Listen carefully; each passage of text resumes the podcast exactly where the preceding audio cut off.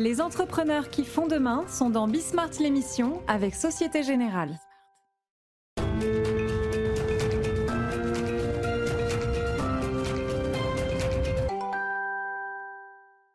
Bonsoir à tous, bienvenue dans Bismart, l'émission. Ce soir, j'ai choisi de vous parler d'investissement. Investir en France, ça n'est pas juste patriotique, c'est aussi du bon sens économique. C'est la conviction, en tout cas, de Charles Beck-Bédé, le patron d'Audacia, qui sera avec nous sur ce plateau. Il vient de lancer un fonds dédié aux PME familiales. On sera aussi avec le nouveau directeur général de Pierre et Vacances, qui vous invite à télétravailler depuis ses résidences. J'irai réveiller votre âme d'enfant avec la patronne de Lego en France. On parlera du renouveau de la marque, mais aussi de sa conversion vers des produits plus durables. Et puis justement, est-ce qu'une entreprise responsable et rentable, c'est possible? Un livre vient de sortir sur le sujet et avec pas mal de cas concrets, donc on pourra creuser la question. C'est Bismart l'émission, c'est parti.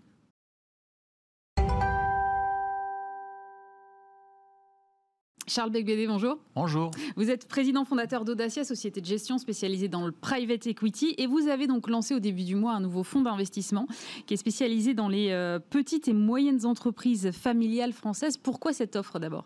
Alors d'abord, les entreprises familiales françaises européennes euh, sont traditionnellement plus rentables, mieux gérées que l'ensemble des entreprises. Donc euh, c'est une catégorie d'entreprises qui nous intéresse particulièrement. Ça fait 15 ans qu'on les accompagne, qu'on a investi euh, des centaines de millions dans, dans, ce, dans ce, type d'entreprise et c'est un peu notre marque de fabrique. Deuxièmement, on n'est pas à n'importe quel moment de, de, notre histoire économique. on a une crise économique sans précédent, ça va mal. Mmh en particulier pour certains secteurs, mais c'est aussi le moment euh, d'être agile et de saisir des opportunités.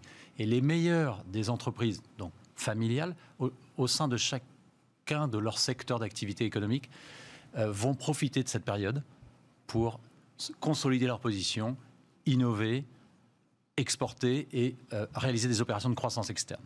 Et pour ça, elles vont avoir besoin de fonds propres.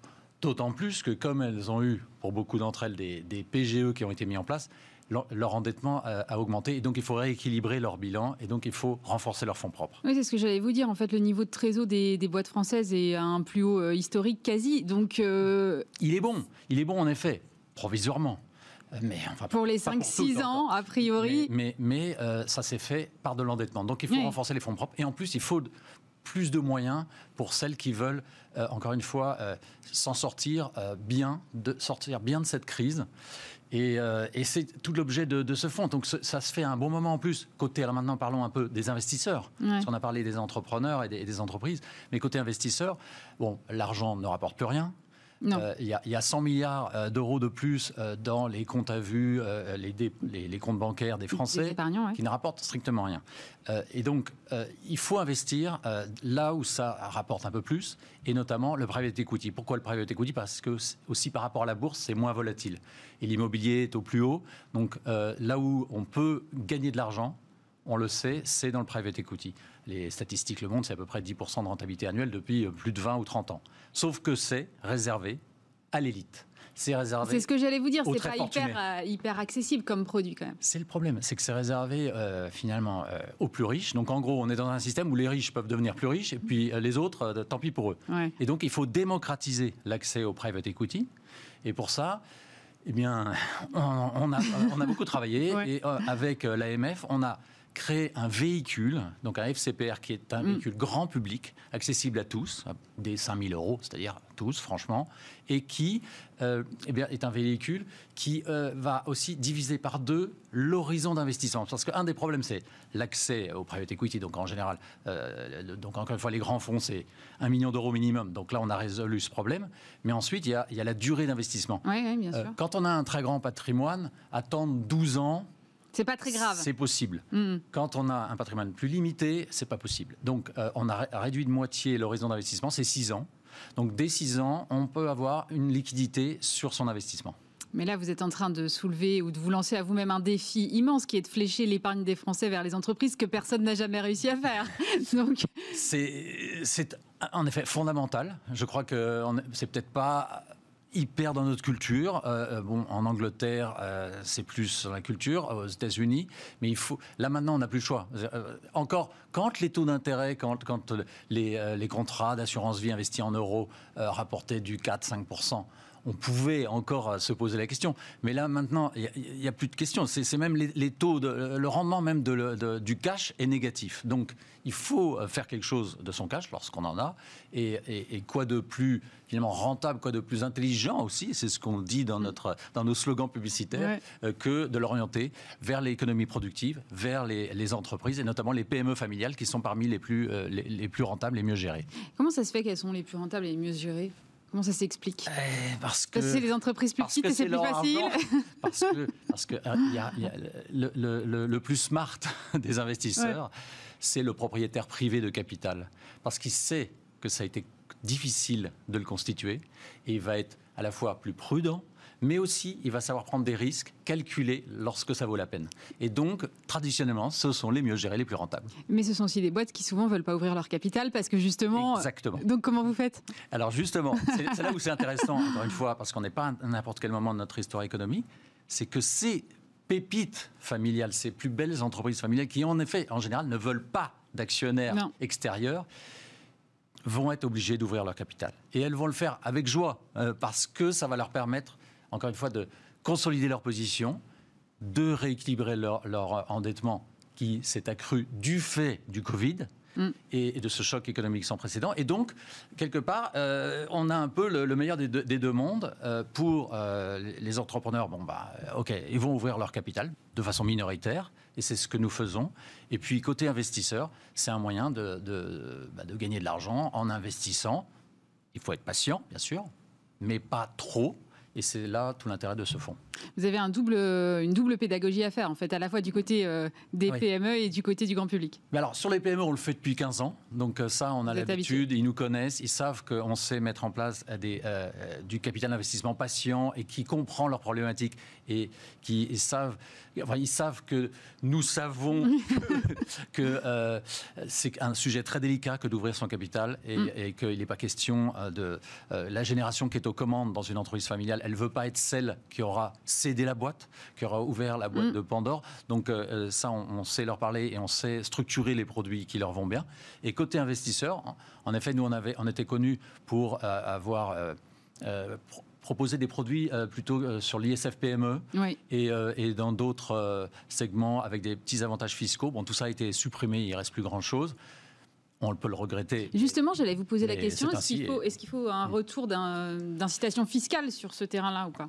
Moi, je pense que oui. Je pense que oui. Il y a, un moment, euh, les Anglais, dont j'en parlais, qui ont pourtant une culture économique beaucoup, beaucoup plus euh, euh, moderne, enfin plus, plus habituée à la prise de risque et, à, investir dans l'économie productive, mm. ils ont un avantage fiscal incroyable. C'est 30% de l'investissement euh, peut-être déduit de, de, son impôt à payer, mhm. jusqu'à un million de livres par an. Et c'est même 50% pour les entreprises innovantes.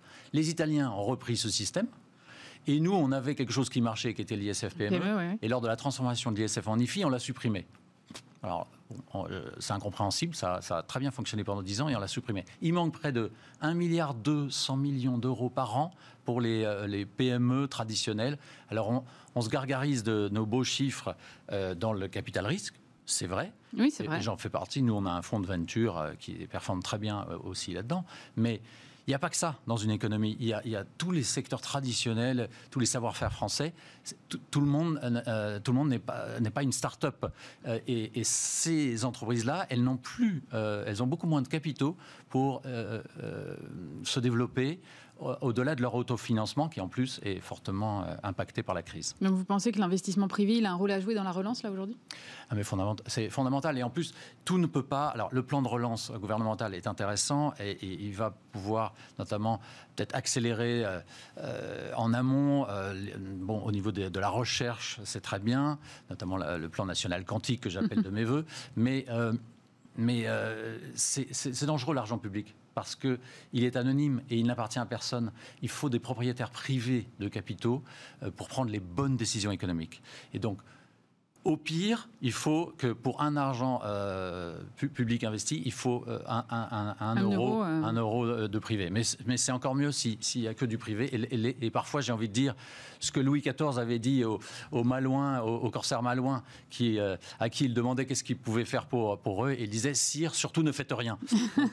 on, veut, on veut un État qui, qui, qui, fait respecter les règles du jeu, qui peut donner l'impulsion à certains, à certains moments où c'est vrai que le marché est parfois myope et ne sait pas bien fonctionner, comme la recherche fondamentale. Mm le régalien, évidemment, mais euh, sur euh, l'investissement dans les entreprises, euh, c'est mieux de laisser faire les acteurs privés.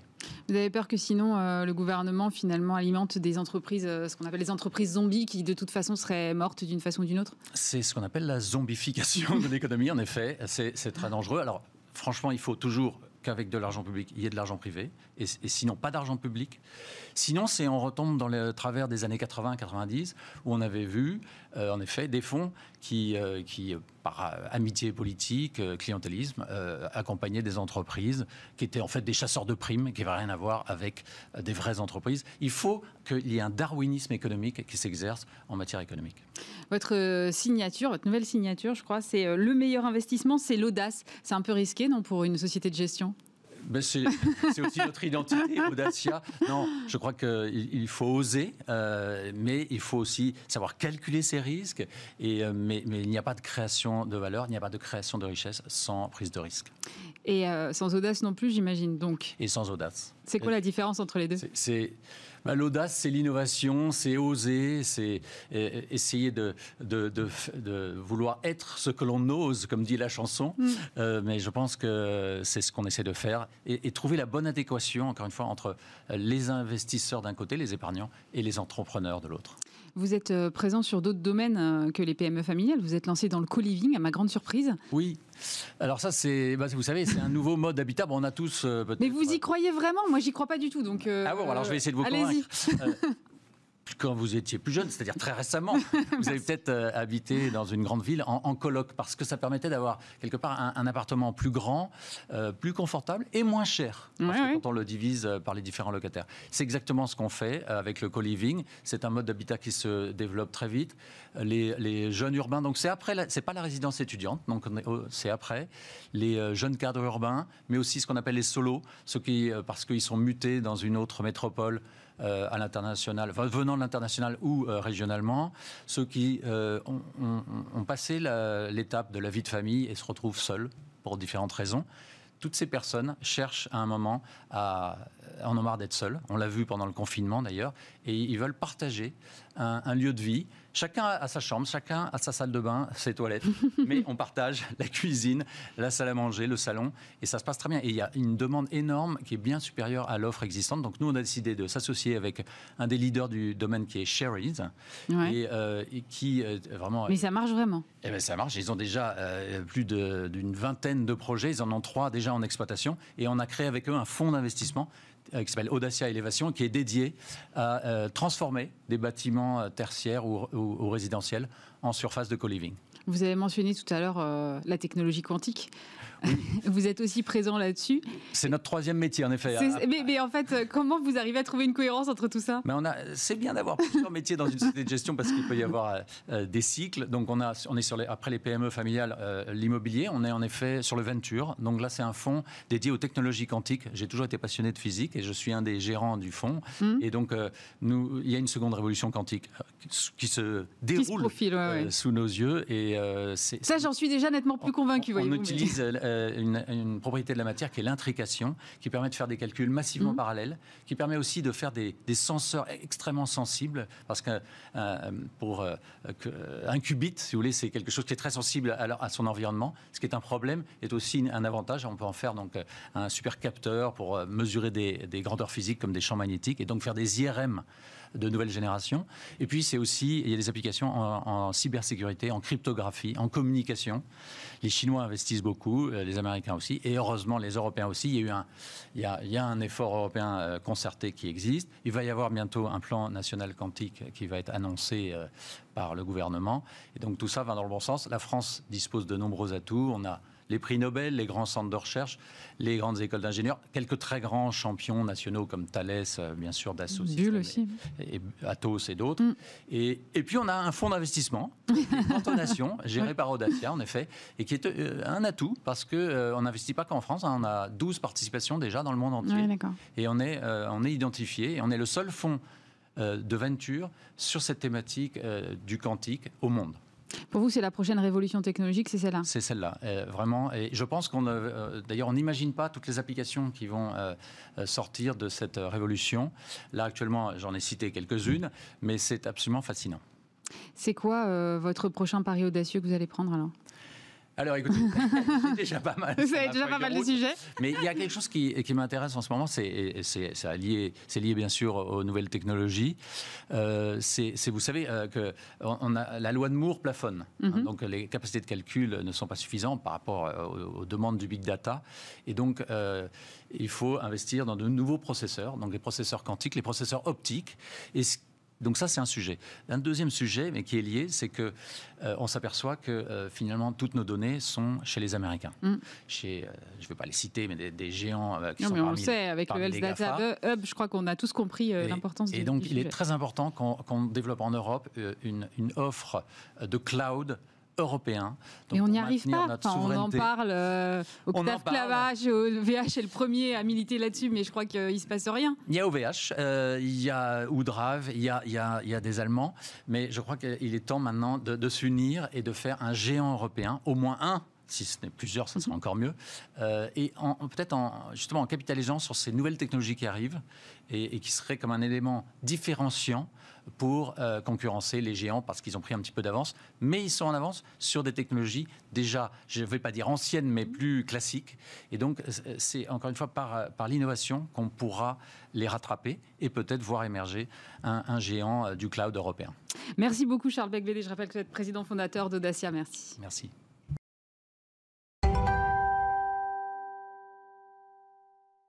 Et je suis maintenant avec Grégory Sion. Bonjour. Bonjour. Vous êtes directeur général de Pierre et Vacances et vous avez pris ce poste en mai dernier. C'était peut-être pas le meilleur moment quand même pour prendre la tête d'un groupe qui fait du tourisme. Alors en fait, j'ai pris le 15 mai, le jour du déconfinement.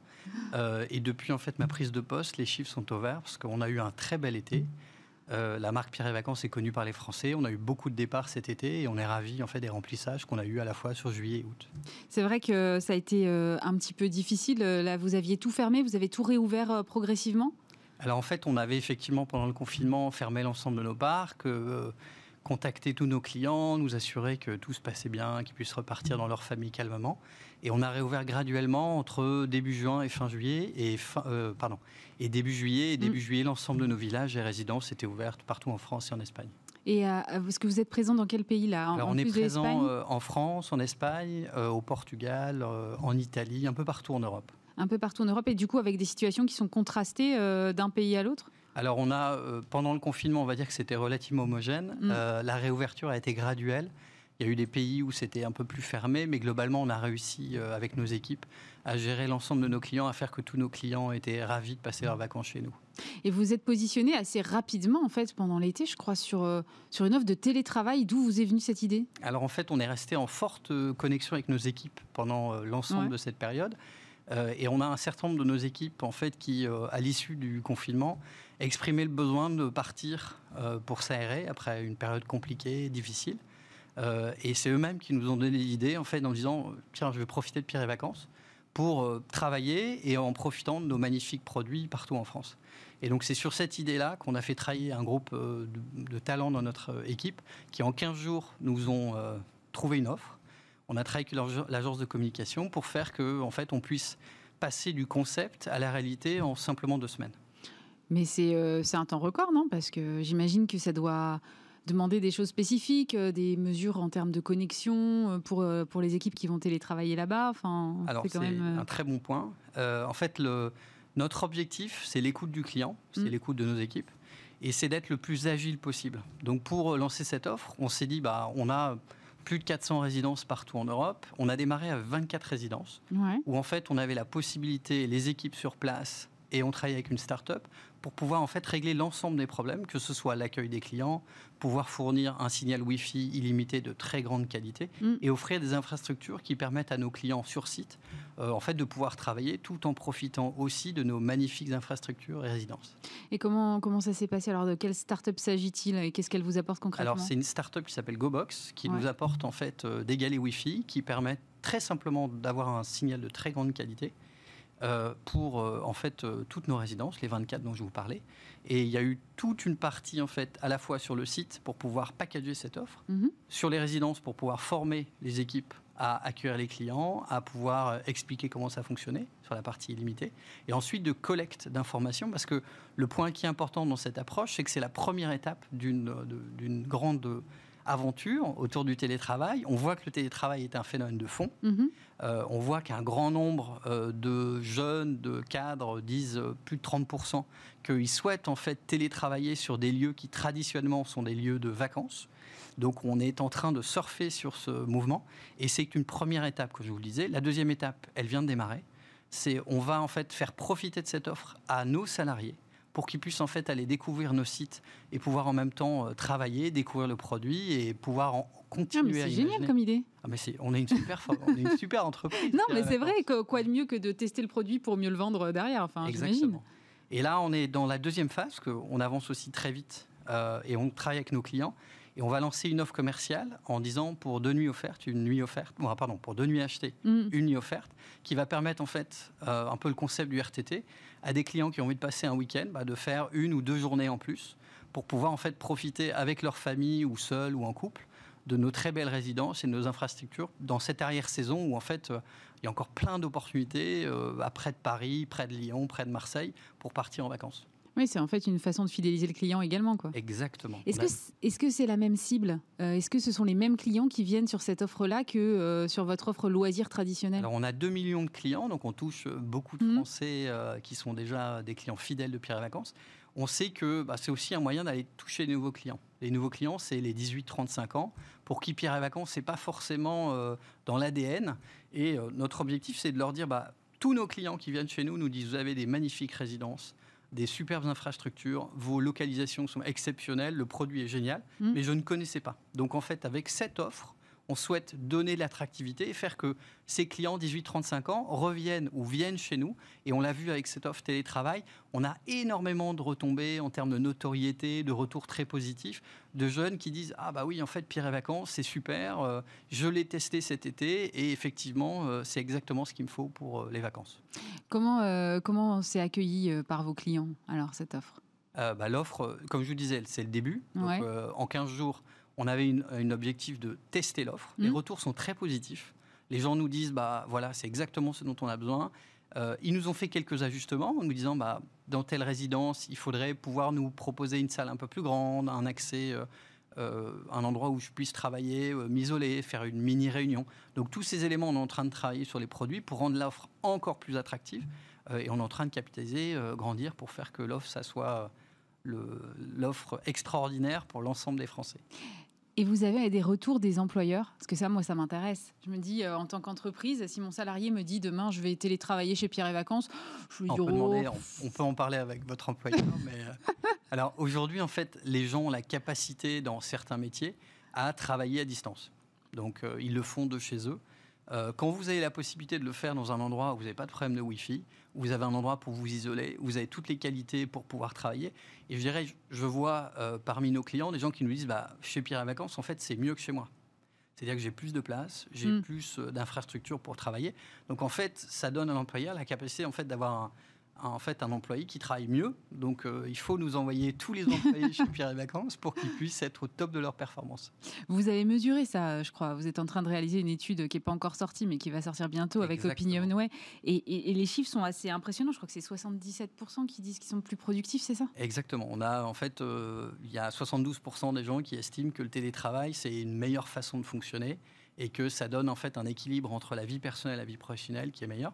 Et euh, il y a plus d'un tiers des gens qui, en fait, nous disent que j'ai vraiment envie de travailler sur mon lieu de vacances. C'est-à-dire que historiquement, j'avais mes vacances et je travaillais.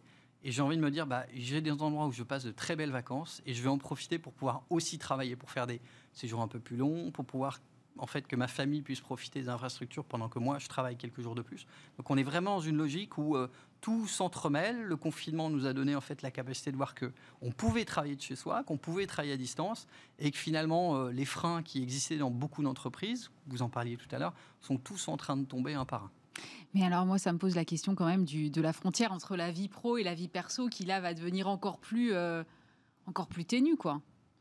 Euh, bah, l'idée, c'est qu'aujourd'hui, sur les cadres, les gens, en fait, ont, euh, euh, travaillent beaucoup de chez eux, travaillent beaucoup. et en fait, avec cette offre-là, vous avez aussi la capacité de couper. C'est vous êtes un endroit vous n'avez plus de transport, vous pouvez voir votre famille. Donc en fait, c'est ce qu'on a vu sur beaucoup de gens pendant le confinement, c'est que vous gagnez du temps utile, vous passez pas de temps dans les transports, vous évitez des déplacements, mm. vous évitez de vous balader de X ou Y. Et en fait, vous finalement, vous pouvez travailler autant de temps et avoir plus de temps utile avec votre famille. Donc, j'allais dire, le télétravail, c'est une façon pour l'employeur d'avoir une meilleure productivité et pour la famille d'avoir euh, en fait euh, la situation idyllique. Le win-win, comme on dit. Ouais, vous avez passé un, bel été. Vous avez pas rattrapé, j'imagine, totalement euh, la période du confinement aussi, quand même.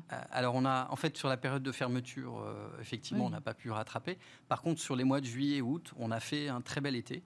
parce que ce qu'on a vu, c'est que les Français sont partis en France, mm. qu'on fait partie des marques qui sont vraiment iconiques pour les Français sur les vacances, et donc, on a eu beaucoup de Français qui sont venus avec des chiffres qui étaient records pour août notamment. Comment vous voyez la suite? Là, on a eu encore de nouvelles mesures sanitaires cette semaine. Il y a les vacances euh, d'automne et puis de Noël qui se profilent. Vous avez des indicateurs déjà sur, euh, sur ces périodes-là? Alors, ce qu'on voit, c'est que c'est comme les vacances d'été. Les gens pensent en dernière minute. Ils ont du mal à se projeter.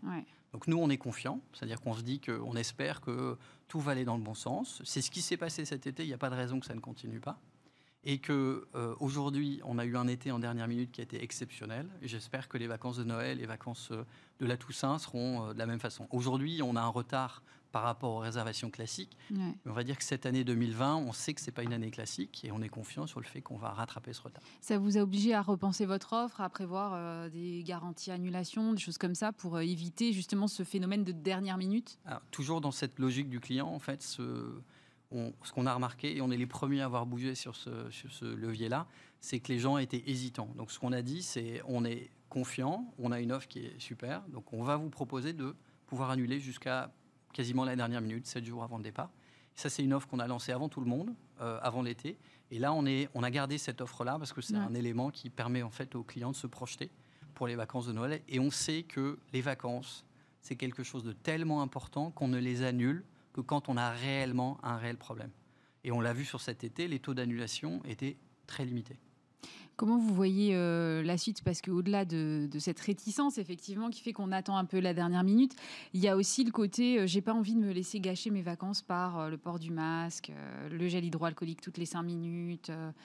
Ça donne pas très envie quand même. Comment est-ce qu'on redonne l'envie aux consommateurs C'est une très bonne question, notamment sur la montagne. Parce que la montagne, en fait, un des éléments qui aujourd'hui fait que les Français ont du mal à se projeter. Mm c'est qu'ils se disent euh, en fait, euh, je vais devoir porter mon masque tout le temps.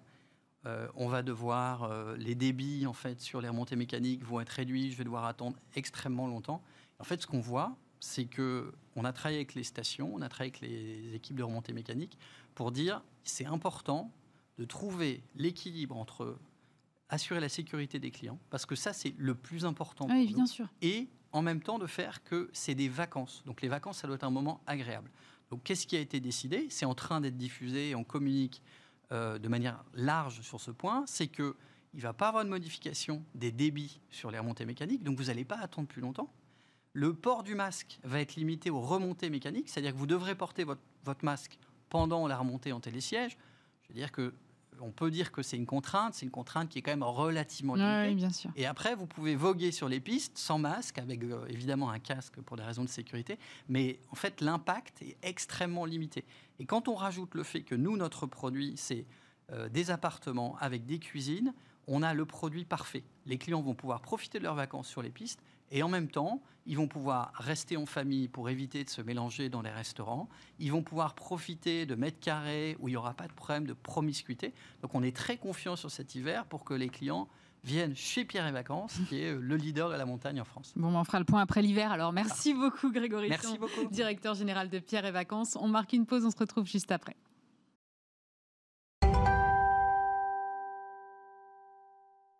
Et je suis maintenant avec Anne Besson, senior directeur France de Lego. Bonjour. Bonjour. Alors, le marché du jouet est l'un des seuls marchés qui finalement euh, n'a pas vraiment paru souffrir de la crise depuis le déconfinement. Le marché du jouet a enregistré une croissance de 15%. Quasiment 80% des ventes qui ne sont pas faites euh, pendant le confinement ont pu être récupérées. Comment est-ce que vous expliquez cette résilience sur le marché du jouet? Alors si on prend le, euh, le, cumula, le du marché du jouet, le marché est quand même légèrement en décroissance puisque le marché a perdu pendant la période du confinement. Pendant la période du confinement, on a vu un retrait des, des ventes puisque tous les magasins, les magasins étaient fermés. bien sûr. En revanche, les ventes en ligne ont très très bien marché. On a noté une très très forte reprise après le confinement. Effectivement, le marché accuse des très, des très beaux taux de croissance et Lego, euh, Lego également. Les raisons? Si vous voulez, euh, voilà, les raisons. Alors, les raisons du marché, je pense qu'il y a un, euh, effet rattrapage de cadeaux pour faire plaisir aux enfants. La volonté aussi que les familles puissent jouer ensemble sur des activités qui soient plus physiques, loin des écrans, mm. loin du digital qui euh, donne tout un engouement pour ce marché du jouet. Et c'est vrai que Lego, vous le disiez, a très bien résisté. Moi, j'ai regardé un petit peu vos, euh, vos euh, résultats trimestriels. Au premier, au premier semestre, c'est euh, plus 14% de ventes. Oui. Vous avez réussi une prouesse. Comment, comment ça s'est passé? Vous avez, C'est quoi votre recette magique? Alors, au niveau global, oui, nous avons, premier semestre, révélé nos résultats avec plus 14%. une, partie des, une partie des résultats donc, sont liés aux ventes ou une stratégie omnicanale avec de fortes ventes en ligne. Mhm. Après, nous avons eu aussi de très très belles innovations, des produits qui marchent très bien, comme les produits Harry Potter, euh, les produits Star Wars, mais aussi des classiques euh, comme euh, Lego, la boîte classique et puis Lego City, par exemple, qui marche très très bien. également, nous avons aussi lancé une, campagne de, une campagne pour rassembler les familles autour de moments passés qui soient éducatifs et amusants autour de la construction. Justement, vous parliez d'innovation. c'est marrant parce qu'il y a 4-5 ans, on disait beaucoup L'ego, c'est mort. De toute façon, tous les enfants maintenant vont aller devant des écrans. Et en fait, on voit que c'est pas du tout le cas. Pas du tout, effectivement. Les enfants jouent encore avec des jeux physiques, complètement. Et jouent encore avec Lego. Alors, on parle d'enfants, mais les adultes aussi adorent Je vais y venir parce que je crois qu'il y a quand même un gros segment de votre marché qui doit être considéré comme adulte, je pense. Mais, euh, mais vous avez quand même fait une, espèce d'hybridation avec euh, un concept qui s'appelle Hidden Side, je crois, euh, qui mélange les briques classiques et applications. Il y a un moment où vous vous êtes dit quand même l'innovation technologique, on est obligé d'y aller c'est important. Alors, dans tous nos jeux, on va, d'abord avoir une expérience de construction qui soit physique. Et puis, évidemment, euh, au niveau de l'innovation, on va apporter une amplification de l'expérience à travers du digital. Euh, Hidden Sight, effectivement, là, on va euh, donner une expérience de réalité augmentée. Récemment, nous venons de lancer aussi euh, Lego Super Mario, qui est un personnage donc euh, euh, Super Mario mm. interactif. Donc là, on va on, va jouer sur un, capteur de mouvement, un capteur d'audience, de, mouvement, de qui permet de collecter des pièces et qui permet d'évoluer comme dans l'univers du jeu vidéo Super Mario, mais en physique, en Lego. Et ça marche tout aussi bien que les Lego classiques? Le Lego Super Mario marche très très bien. C'est la référence numéro un du jouet depuis son lancement. C'est vrai, vous l'avez lancé quand? Le 1er août. Ah oui, d'accord. On parlait des adultes. Euh, moi, je me suis penchée pas mal sur ce que vous faites chez Lego et j'ai vu que vous aviez des, des hybridations avec d'autres marques qui me qui m'ont vachement interpellée. Notamment, vous avez lancé euh, dans l'habillement une paire de baskets avec Adidas. Oui. Vous avez aussi euh, une collection avec Levis et euh, des Lego qui sont flexibles. L'idée, c'est d'installer la marque sur tous les champs possibles et dans la durée auprès des adultes aussi. l'idée, c'est de construire un univers au-delà d'une expérience de jeu de construire un écosystème pour en faire une marque aimée, une marque puissante dans le monde. Euh, donc ces partenariats ne sont pas extensibles. Hein. Nous choisissons à chaque fois les, les, bonnes marques avec lesquelles nous pouvons nous associer. Levis, Adidas sont des valeurs communes qui nous permettent d'avoir une très belle, euh, une très belle association, effectivement. Vous euh, parliez des adultes et c'est vrai que moi je regarde un peu ce que vous faites et vous avez des pièces qui sont d'abord très très chères, très très complexes, qui s'adressent en fait beaucoup aux adultes. Hein, finalement, vous avez des coffrets qui sont marqués plus de 18 ans spécifiquement. Donc, euh, pourquoi ce choix-là? C'est l'effet d'être allé sur euh, euh, des marques comme Star Wars, des licences de ce type-là qui vous ont obligé à revoir un peu votre positionnement et sortir de l'enfance pure? La marque Lego est une marque transgénérationnelle qui a été lancée en 1932. Donc les grands-parents, nos grands-parents jouaient sans doute au Lego. les adultes ont joué à Lego dans leur enfance et continuent à avoir envie de jouer. Et nous répondons à cette demande. Ce que nous avons aussi remarqué, c'est que euh, beaucoup d'adultes sont stressés par leur quotidien et l'expérience de construction apporte un période une période de, un moment de relaxation, de calme de plaisir personnel. Mais c'est encore du jeu à ce niveau-là ou ce sont finalement des objets de collection? Les deux. C'est les deux. On est sur le plaisir de construction et effectivement aussi le plaisir d'exposer. On parlait euh, tout de suite euh, d'innovation. Et euh, alors, moi, j'ai vu un truc dingue. un jour est arrivé dans ma boîte mail, pour tout vous dire, un communiqué sur votre, sur votre piano à queue. Oui. Mais, mais c'est extraordinaire, en fait. C'est un, un truc qui a été construit par un fan, c'est ça? Imaginé par un fan, parce que vous avez euh, effectivement une branche qui est dédiée aux objets qui peuvent être proposés et conçus par des fans. Et on peut vraiment jouer du piano et de la musique avec. Racontez-moi ça, parce que ça me fascine. Oui, déjà, la, la plateforme Lego Ideas, qui est la plateforme de création, de co-construction, en fait. Donc, tous les fans, n'importe qui qui aime Lego et qui a des idées, peut proposer sur le site Lego Ideas une idée qui peut être sélectionné après par euh, Lego, qui peut être sélectionné par les fans dans un premier temps, avec plus de 60 000 likes, puis par Lego, pour donner naissance à un produit. Donc ce piano est l'exemple typique de, euh, de produit développé par un fan euh, et conçu par Lego. Et c'est vraiment comme un vrai piano, c'est-à-dire que le, le, couvercle se soulève, on peut faire des, du son. On peut jouer avec, les touches. On peut jouer avec les touches. Ensuite, il faut connecter le téléphone. On a une application et on va pouvoir alors pas par le pas par le piano physique, mais on va pouvoir avoir de la musique et puis imaginer qu'on joue sur son piano en bougeant les touches et en, ayant l'application en marche pour de la musique. Donc aujourd'hui, Lego c'est plus simplement des briques. C'est un univers d'imagination, de créativité, de jeu. Vous euh, avez aussi euh, annoncé un investissement il n'y a pas longtemps de 400 millions d'euros là sur euh, tout ce qui est RSE, puisque vous avez pour ambition de réduire nettement votre empreinte écologique. C'est quand même compliqué quand on produit des briques en plastique. Alors, on produit des briques en plastique durables. Donc, on n'est pas sur l'utilisation unique de matériaux. C'est vrai. Euh, j'en parlais, c'est une marque transgénérationnelle. Les produits sont de qualité et peuvent passer plusieurs générations. Néanmoins, le groupe a décidé d'investir lourdement euh, dans son programme environnemental. Donc dès 2015, en fait, le groupe a créé un centre de recherche et développement mhm. pour développer à la fois des projets euh, de réduction d'empreinte carbone et en même temps pour travailler sur euh, des matériaux biosourcés. Aujourd'hui, une partie de, nos éléments, en fait, sont biosourcés. En 2018, nous avons lancé des, des éléments légaux qui sont issus de la canne à sucre. Et notre engagement, c'est d'ici à 2030, 100% des matériaux seront issus de matériaux biosourcés. Et pour l'instant, vous êtes à quoi 2%, quelque chose comme ça? À peu près. À peu près. C'est plus de 80 éléments qui ont été euh, biosourcés. Et donc là, la prochaine étape, c'est de supprimer les fameux sachets en plastique qu'on trouve dans les boîtes? Exactement. Nous avons travaillé sur euh, l'ensemble des emballages légaux. Donc on était à 93% des emballages euh, complètement recyclés mmh. et recyclables il nous restait euh, ces sachets à utilisation unique. Et nous venons d'annoncer que ces sachets à utilisation unique seraient composés de papier euh, recyclable à partir de 2021. Euh, Donc dès l'année prochaine. Dès l'an prochain. C'est une vraie question, c'est vrai, toute cette question des emballages, puisque à chaque fois, effectivement, vous avez des petits morceaux de chaque objet dans des petits sachets qui se retrouvent dans une plus grosse boîte. Ça doit être un travail de RD aussi, j'imagine, chez vous, toutes ces questions-là. Euh, c'est un investissement qui est assez lourd. D'abord, il faut trouver des matériaux qui finalement ne pénalisent pas l'environnement. Ça, mm. c'est extrêmement important. Ensuite, effectivement, il faut revoir tout le système de fabrication. Certifier les fournisseurs, adapter euh, l'usine, l'outillage, euh, revoir les systèmes de production.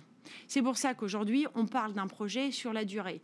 Donc, on a démarré sur les matériaux biosourcés euh, donc le, programme de recherche développement en 2015, premier produit en 2018 jusqu'à 2030. Sur les emballages, c'est pareil. C'est un travail qui date, de qui, date de quelques années. Premiers éléments de ces sachets uniques à partir de 2021 jusqu'à 2025. D'accord, mais ça répondait vraiment à une attente. Moi, j'ai lu un chiffre effarant dans votre, euh, enfin, qui m'a vraiment surpris. Dans votre communiqué, il disait que 47%, on sait pas dans votre communiqué, c'est dans l'article de presse que je l'ai lu, 47% des acheteurs avaient renoncé à acheter des Lego pour cette raison. C'était vraiment une demande de vos consommateurs. Je ne pense pas que ce soit une demande de nos consommateurs, c'est une demande des Français, de façon plus large, d'être éco-responsables c'est ce qu'on voit aujourd'hui. Euh, les Français sont de plus en plus engagés ou veulent davantage d'engagement de, la part des marques. Alors nous, notre engagement, il date depuis euh, plusieurs années puisque nous mhm. avons commencé avant les années 2010 à travailler et à être plus éco-responsables. Maintenant, c'est important, important qu'on le soit encore plus et qu'on le communique. C'est très important. Vous avez euh, continué à ouvrir des magasins là, cette année. Je crois qu'il y avait 120 ouvertures de prévues. Vous avez déjà ouvert 46 magasins. Vous continuez de croire au, au magasin physique malgré le contexte aujourd'hui?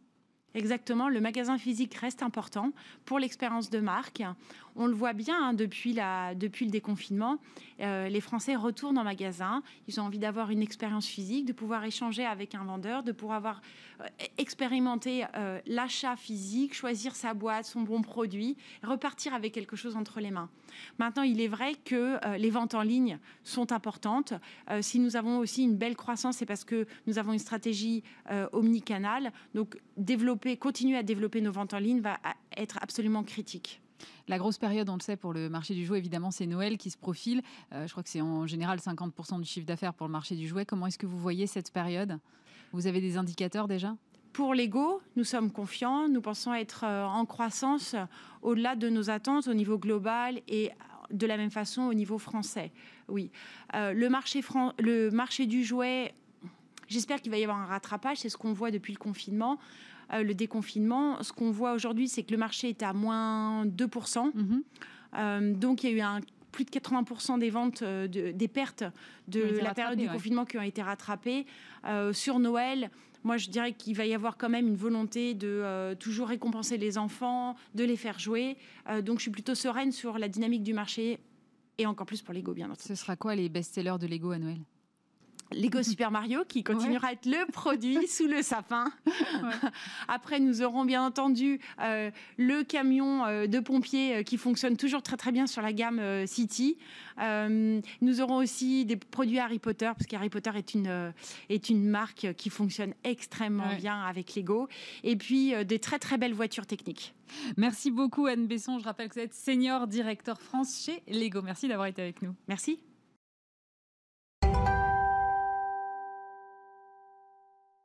Je suis maintenant en compagnie de Claire Agnès Guetin. Bonjour. Bonjour. Vous êtes formatrice en économie et vous avez publié avec Benjamin Zimmer une entreprise responsable et rentable, c'est possible. C'est aux éditions Content A. C'est un livre d'entretien avec une vingtaine d'entrepreneurs. Et d'abord, cette question, euh, qu'est-ce que c'est une entreprise responsable? C'est très large comme mot, on l'entend beaucoup, mais finalement, c'est jamais trop ce qu'il faut mettre derrière. Alors pour nous, pour Benjamin Zimmer et pour moi-même, une entreprise responsable, c'est l'incarnation du développement durable au niveau d'une entreprise. C'est-à-dire avec bien les trois piliers, le pilier environnemental, le pilier social et sans oublier le pilier économique. Une entreprise responsable, on a décidé de la définir avec les externalités. Une entreprise responsable va diminuer au maximum ses externalités négatives et essayer d'accroître au maximum les externalités positives. Ah, attendez, attendez. Une externalité. C'est quoi une externalité? Une externalité, c'est la conséquence d'une activité productive qui n'est pas prise en compte dans un prix de vente. On va prendre un exemple concret. Vous achetez un t-shirt qui est fabriqué à l'autre bout du monde pour venir jusqu'à chez vous en France. Il a émis des gaz à effet de serre qui ne sont pas pris en compte dans le prix de vente. Donc c'est une conséquence, c'est un effet secondaire de la production d'un bien ou d'un service qui n'est pas dans le prix de vente. C'est le souci justement, c'est qu'on voudrait essayer d'internaliser les externalités dans le prix de vente. D'accord. Donc, ce que vous me dites, par exemple, c'est que si je fais venir un t-shirt de Chine, j'ai effectivement le coût du transport qui est pris en compte dans le prix de vente, mais je n'ai pas les émissions de CO2 de l'avion. Pour prendre cet exemple-là, oui, ou du cargo s'il est venu en cargo. Bon. Alors, une fois qu'on a dit ça, euh, vous dites une entreprise responsable fait passer sa finalité économique avant sa finalité financière. La finalité financière, c'est d'avoir un profit positif, c'est-à-dire des produits supérieurs aux charges à la fin de l'année quand on fait les comptes annuels. La, la, finalité économique, c'est la pérennité de l'entreprise. C'est-à-dire qu'il y a deux formes de modèle économique. Soit vous avez une entreprise qui va être sur un marché qui est connu, qui va d'emblée vous présenter plein de, de produits et mhm. qui va tout de suite euh, marger assez rapidement. Soit vous avez une entreprise qui va devoir créer son marché, qui demande beaucoup de, de, recherche et développement, et là, ça va prendre plus de temps. Mais c'est pas pour ça. Donc, elle ne sera pas rentable dès la première année, mais c'est pas pour ça que son modèle économique n'est pas rentable. Donc nous, on s'est attaché au modèle économique, savoir s'il était rentable ou pas. Il y a certaines entreprises qui, certaines années, ont eu des résultats financiers qui étaient négatifs, mais c'est pas pour ça que le modèle entier n'est pas rentable. D'accord, mais sauf qu'aujourd'hui, ça s'est très peu accepté. Euh, par bah, par le monde financier, c'est-à-dire qu'on regarde quand même le bilan comptable à la fin, du, à la fin de l'année. C'est pour ça que dans le livre, on n'a pas seulement des entreprises qui produisent des biens ou des services, on a aussi demander à des financiers de nous parler de ça. Et il y a pour l'instant, ça se développe, alors pas tous les financiers, mais les financiers commencent à comprendre qu'il faut arrêter de regarder à court terme l'EBITDA à trois mois, qu'il mm. faut regarder à long terme si l'entreprise va pouvoir créer de la valeur à long terme ou pas. Et en plus, j'insiste sur l'entreprise responsable qui crée de la valeur pour toutes ses parties prenantes. En fait, l'entreprise responsable, elle est responsable dans son activité, avec les externalités dont on parlait, mais aussi dans son fonctionnement. Dans son fonctionnement, elle doit être responsable au quotidien. C'est chaque décision qui doit être prise en se disant et est-ce si je faisais mieux? Est-ce que je pourrais pas améliorer ça? Est-ce que j'ai un achat à faire? Est-ce que je peux changer de fournisseur pour avoir un produit plus responsable? Est-ce que je peux proposer un produit qui est encore plus utile, qui favorise le progrès social, qui, réduit les déchets, qui réduit la pollution? L'externalité négative la plus courante, c'est la pollution. On pense à la pollution atmosphérique, mais il y a aussi la pollution sonore, la pollution visuelle, toutes les formes de pollution, la pollution olfactive, donc je mets un exemple dedans. toutes les formes de pollution. Et en fait, à chaque décision, c'est se demander et comment je fais mieux? Mais c'est très très compliqué parce que des fois, enfin souvent même d'ailleurs, faire mieux, c'est aussi euh, avoir un coût beaucoup plus élevé. C'est pour ça qu'on a décidé de prouver, en fait, alors c'est même pas nous qui le prouvons, c'est les entreprises qui sont dans, dans ce livre. Donc on peut en citer quelques-unes, ça commence par 1083, Camille, une marque de, de, jeans, qui mm. sont fabriqués en France. Euh, Camif, qui fabrique donc euh, de l'ameublement euh, avec des produits. Par exemple, Camif, il va vous donner un exemple très concret. Dans, donc, dans le canapé, il y a du, coton. Il y a encore des, matières coton. Le coton, on le sait, c'est une industrie qui est très polluante. Qu'est-ce que Camif essaye de faire? Ils essayent de réduire la part du coton qu'on appelle encore conventionnel pour avoir du coton soit qui est recyclé, soit carrément d'autres matières comme le lin. Ils sont en train de travailler sur le lin. Et il le dit mot pour mot. Les Donc oui, ça coûte plus cher, mais le renoncement d'aujourd'hui feront mes profits de demain. Pourquoi? Parce que c'est quelque chose, en fait, l'important des entreprises responsables, c'est qu'elles répondent à une demande des consommateurs. Les consommateurs, maintenant, ne sont plus seulement passifs à recevoir de la publicité, à absorber de la publicité et à acheter les produits qu'on leur demande d'acheter. Ça se passe plus vraiment comme ça. Les consommateurs sont devenus ce qu'on appelle des consommes acteurs, qui vont eux-mêmes chercher l'information, qui se renseignent sur les conditions de fabrication de ces produits, qu'elles soient sociales et environnementales, et donc Camif, il répond tout simplement que quand on va leur expliquer aux personnes, aux clients, aux consommateurs que le canapé, il n'est plus rembourré avec du, du, coton. du coton conventionnel, mais qu'il est avec, par exemple, du lin, oui, peut-être que la différence de prix, elle est un petit peu plus élevée, mais ils vont préférer aller sur ces produits-là. C'est L'exemple le plus concret, c'est le succès énorme de la marque euh, du consommateur, c'est qui le patron. Il, il, a fait... Sans aucune publicité. Sans aucune publicité, sans aucun commercial. Le, plus, le plus c'est sans aucun commercial. Il n'y a personne qui va voir... Un packaging très très bon, il faut le dire. packaging très bon. Il n'y a personne qui va dans les grandes distributions pour dire distribuer ce produit. Ce sont les consommateurs eux-mêmes.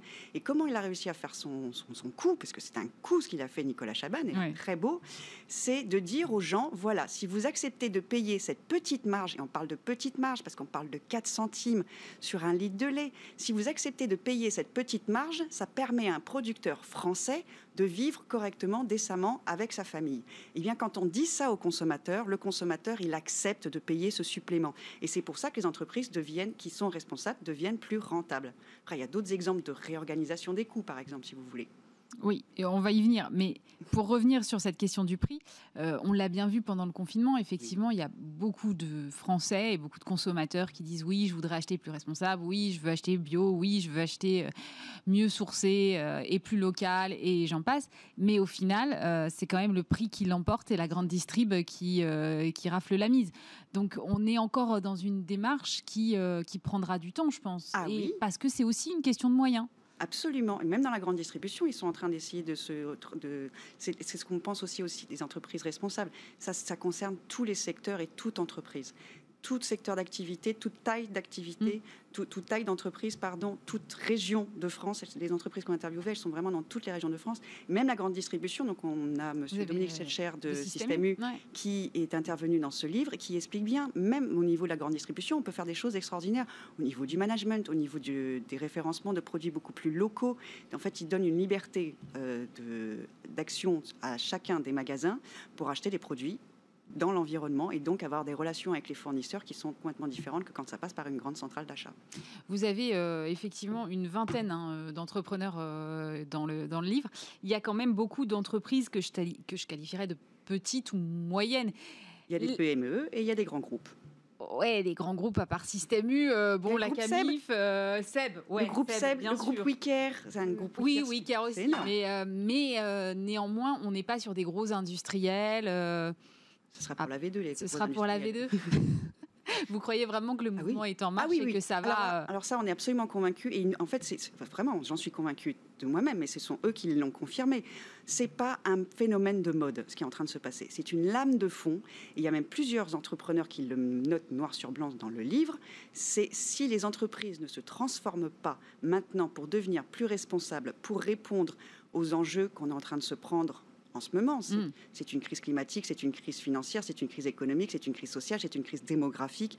Vous pouvez rajouter beaucoup d'adjectifs derrière le mot crise, malheureusement.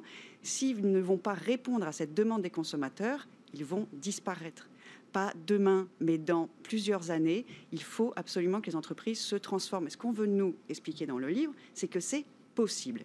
C'est-à-dire qu'on ne veut plus entendre le discours de oh, mais oui, mais si je fais attention aux petits oiseaux et aux humains, je vais couler, mon entreprise va écouler parce que je ne serai pas rentable. Non, voilà ce que nous répondons.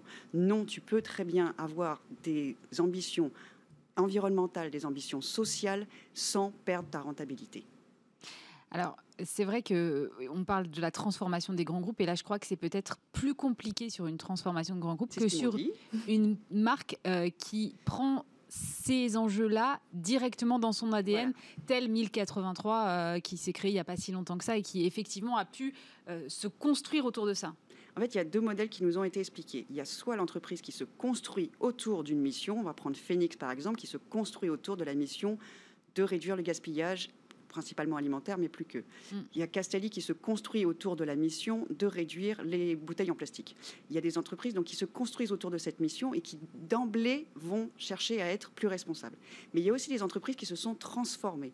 Par exemple, il y a, deux reprises. La transformation, elle peut se faire soit progressivement, mm-hmm. soit avec la à l'occasion d'une reprise. Par exemple, Camif, quand il est repris par Matelson, mm. Camif, je suis fille d'institutrice, Camif, ça a rempli euh, ma maison pendant toute mon enfance ma première clarinette venait de Camif, mes jeans venaient de Camif, tout venait de Camif.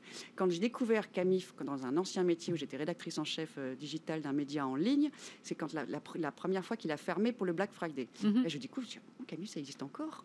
Et je découvre Emery, je dis, mais c'est absolument extra. C'est un peu grâce à Emery que, enfin, c'est c'est Emery qui m'a donné l'idée en fait de ce livre en me disant il y en a d'autres. Oui, il a été assez précurseur sur ah, ce domaine-là. Ça, ça, marche en fait. Quand il a repris l'entreprise, il se dit bon, ce modèle-là, l'ancien modèle Camis, ça ne fonctionne pas. Comment on fait autrement? Il y a Le deuxième exemple de reprise, c'est la brosserie française, où voilà, son, credo, lui, c'est l'industrie autrement. Il reprend une, entreprise de brosserie, donc qui fabrique des, fils de brosse à mm. dents, de, de, brosse à cheveux, etc. parce qu'elle était en train de faire faillite. l'ancien modèle ne fonctionnait pas. Il la reprend et il la transforme complètement. Et en fait, toutes les petites actions, c'est lui qui explique bien toutes les actions. On va se demander comment on fait mieux. Comment on fait mieux et au final, donc évidemment, il, le dit clairement, si on attend d'avoir un filament 100% naturel, on ne met jamais de produit en ligne. On n'attend pas, si la première fois, il y a peut-être 5% de filament naturel, et eh ben c'est toujours ça de prix. Et la fois d'après, il y a 10% de filament naturel, et ensuite on augmente et on augmente, et là maintenant, il a un filament à 70% naturel. C'est petit pas par petit pas, toutes les décisions sont prises comme ça, en se disant comment on fait pour faire moins de mal à la nature, favoriser les humains, favoriser les relations, favoriser toutes les parties prenantes, les salariés évidemment, les clients, les fournisseurs, les actionnaires, les banquiers, le territoire. Et nous, on pense même que la nature est une partie prenante dont il faut prendre soin. En fait, il faut un engagement de toutes les parties de l'entreprise. Il faut un engagement de toutes les parties et la responsabilité, elle est douce. C'est-à-dire une entreprise est responsable de ses parties prenantes, mais les parties prenantes aussi sont responsables de l'entreprise. Et quand tous forment un écosystème qui fonctionnent ensemble dans un esprit de collaboration avec de l'intelligence collective, ça fonctionne et ça reste rentable. Vous, euh, vous me parlez de ces, euh, de ces 20 exemples-là, mais comment on fait le tri entre les entreprises qui s'affichent comme telles et celles qui font du purpose washing? Parce que moi, c'est toujours ma crainte quand on me sert ce genre de discours. Je dis, mais ok, mais comment est-ce que moi, je peux le vérifier?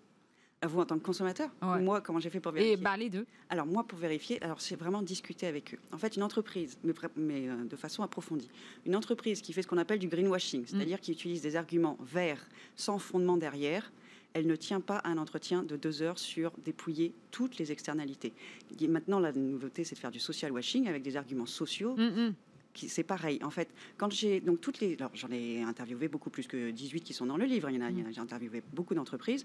Et en fait, quand euh, on leur demandait à chaque fois leur mission, pourquoi vous avez créé cette entreprise, quelle est la mission de votre entreprise, quelle est votre raison d'être, est-ce que vous l'avez formalisée, etc. Et après, j'ai dépouillé toutes les externalités. C'est-à-dire ton externalité, tu fabriques si, ça, ça, ça rejette quoi, euh, ça fait ça, ok. Et en fait, quelqu'un qui nous fait du greenwashing, il tient pas à l'analyse des externalités ça tient pas. Et là, ils sont ils bafouillent encore plus que moi sur ce plateau et ça ne fonctionne pas. Donc ça, ça se voit assez rapidement. Côté consommateur, nous, on est pour que le consommateur soit aidé dans son choix d'entreprise et de produits plus responsables. Il y a différentes techniques qui peuvent exister, qu'on n'a pas mis dans le livre pour le coup, parce qu'à mon avis, c'est plutôt la deuxième partie. Comment la société peut aider les entrepreneurs, les entrepreneurs pardon, peut aider les consommateurs à choisir correctement leurs produits. Ils veulent être je, suis convaincue, les consommateurs cherchent à avoir des produits plus responsables, plus locaux, à avoir des produits qui sont fabriqués dans des bonnes conditions. Et quand on explique aux gens comment c'est fabriqué, après, ils font leur choix. Mais c'est intéressant cette question de comment j'aide le consommateur à faire le tri, parce qu'on a plein de labels qui existent. et aujourd'hui, je lisais dans votre livre, vous dites globalement être une entreprise responsable, c'est pas seulement une entreprise labellisée, c'est pas une, seulement une entreprise qui a une politique RSE, c'est pas seulement une entreprise à mission, c'est un peu tout ça à la fois. Et c'est vrai que pour le consommateur, c'est quand même très difficile de faire le tri on considère qu'une entreprise responsable, on peut être une entreprise responsable sans être une entreprise forcément de l'ESS. On peut être une entreprise responsable sans être une B Corp. On peut être une entreprise responsable sans être une entreprise à mission. Mais par contre, les entreprises à mission sont sur la voie de la responsabilité. Pardon, excusez-moi. La responsabilité, c'est un chemin qu'on prend, petite étape par petite étape. Et après, les labels, je ne sais pas si c'est la meilleure des solutions. Après, on arrive dans des dimensions politiques. En fait, c'est aux politiques d'aider les consommateurs à. Il y a plein d'idées, hein, s'ils veulent. Il est... On leur a donné plein d'idées. Hein. le Move, par exemple, qui réunit euh, les entrepreneurs sociaux, ou le mouvement qui s'appelle euh, Nous sommes demain, avec de nombreux entrepreneurs, a mis sur la table plein d'idées. Et beaucoup ont été refusées. Mais dommage. ça veut dire que le politique n'est pas prêt? Que le politique a peur. que le politique a peur. c'est fort possible. vous le voyez. Vous, là, il y a eu toute la, phase raison d'être. Euh, on a mhm. beaucoup avec la loi PAC, Très bien. Euh, voilà, euh, qui effectivement oblige, enfin non, n'oblige pas, mais propose aux entreprises d'établir leur raison d'être. Là, on est dans une phase, j'ai l'impression d'un peu de mode d'entreprise à mission. Mhm. D'un coup, là, c'est en train de prendre. Est-ce que c'est, est-ce que c'est le Graal, l'entreprise à mission? Il y a énormément d'entrepreneurs que j'ai interviewés qui m'ont répondu. J'aurais demandé, je dis, mais en fait, tu peux être largement entreprise à mission. Ils m'ont tout simplement dit, c'est tout bête, hein, j'ai pas le temps.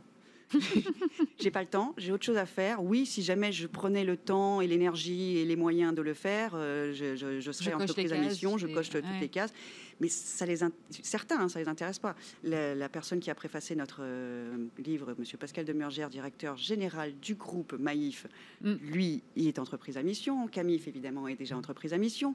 Mais c'est des gens qui ont fait cette démarche au tout début, d'ailleurs. C'est des, des, précurseurs, pratiquement.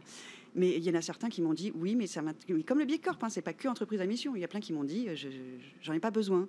Je vais, je vais le faire. J'en ai d'autres aussi qui m'ont dit, j'y penserai quand je referai mes statuts quand je vais changer, parce que j'aurai une levée de fonds, mm. quand il y aura un événement un peu particulier qui fera que je rechange mes statuts, là, je penserai à devenir entreprise à mission. Mais dans le cours de mon entreprise euh, au quotidien, j'en ai pas besoin, je ne le fais pas. Donc on peut être une entreprise responsable sans être une entreprise à mission. Merci Claire Agnès Guetin. Et pour aller plus loin, donc ce livre, euh, Une entreprise responsable et rentable, c'est possible. Merci d'avoir été avec nous. C'est la fin de Bismart, l'émission. On se retrouve bien sûr vendredi prochain. Et puis euh, lundi, vous avez rendez-vous avec Stéphane Sommier dès 19h30. Bon week-end. Les entrepreneurs qui font demain sont dans Bismart l'émission avec Société Générale.